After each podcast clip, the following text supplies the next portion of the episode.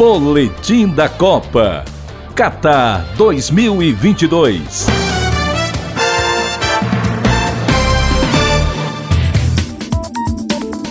Copa do Mundo é assim. Quando chega a hora de decidir vaga ou taça, sempre dá a lógica.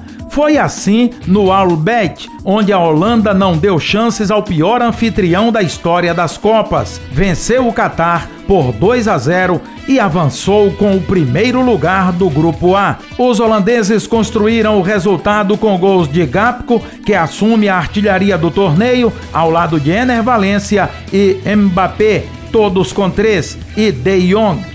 A segunda vaga da chave ficou com Senegal, que bateu o Equador por 2 a 1. O Catar acumulou três derrotas e um recorde negativo.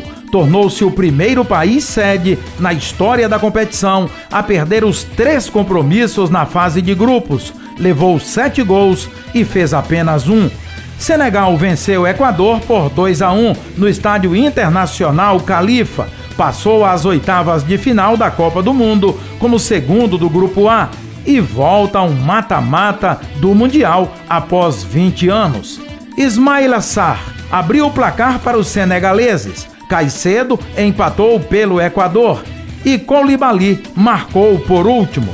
Não foi apenas um gol de classificação.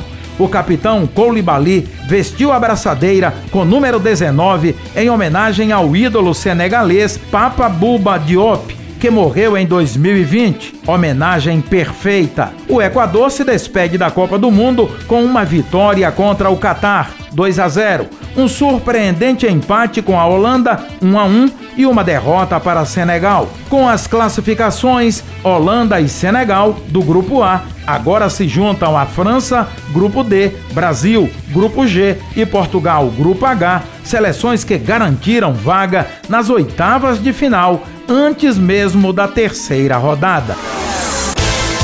Informações Copa do Mundo 2022 aqui na sua FM Assembleia.